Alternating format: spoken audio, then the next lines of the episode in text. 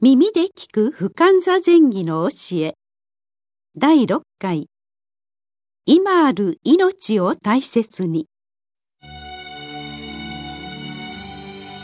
この配信は曹洞宗の提供でお送りいたします。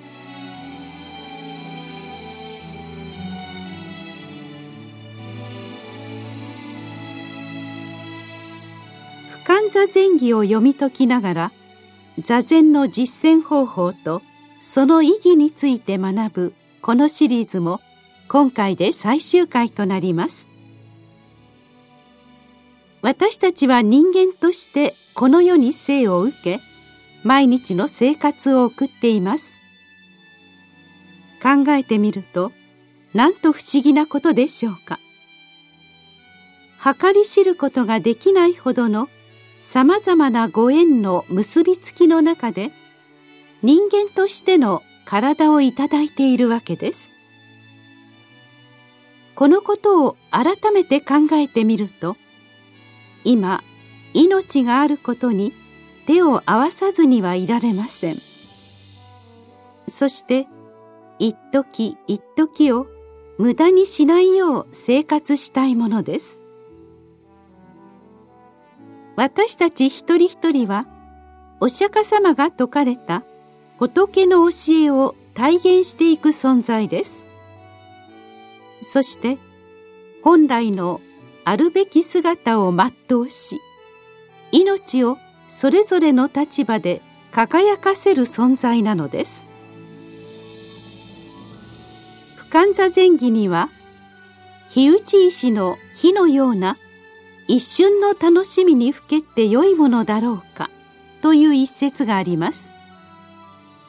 人生においてはそのような楽しみが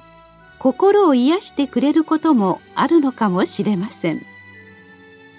しかし一瞬の楽しみに目を奪われて良いものなのかよく顧みないといけないでしょう。人間の肉体は草露のように儚く人の一生は稲妻のように一瞬を駆け抜けるかのようであると不感座前儀では表現されています。私たちの人生はたちまちに消えていってしまう存在であることをしっかりと認識しなければならないのです。仏の教えを学び実践する私たちはこのことをわきまえ座禅修行に励みたいものです。そして座禅を実践することが人生の真理を明らかにする仏様の悟りと直結していることを自覚して日々座禅に臨まなければならないのです。さて不感座前儀もいよいよ結末に差し掛かってきました。不感座前儀の最後は座禅を志す人々に対する道元禅師からの励ましのメッセージで締めくくられます。座禅修行に精進せよ。お釈迦様の教えを学び尽くして自由に心が働かせられるようになった。先人を敬いたまえ。そしてそういう先人たちの境外にあなた方も至ることを努力し先人たちの心迷わない悟りの境地を受け継ぐのだ。しっかりと座禅修行に精進していれば必ずそのような人になれるはずである。そうなれば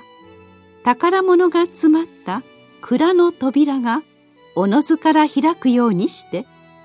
仏の知恵を自由自在に働かせることができることだろう不感座禅儀はすべての人に座禅を実践していただきたいという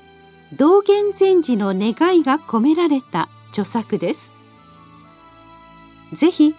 お寺であるいはご家庭で座禅をされることを心よりお勧めします。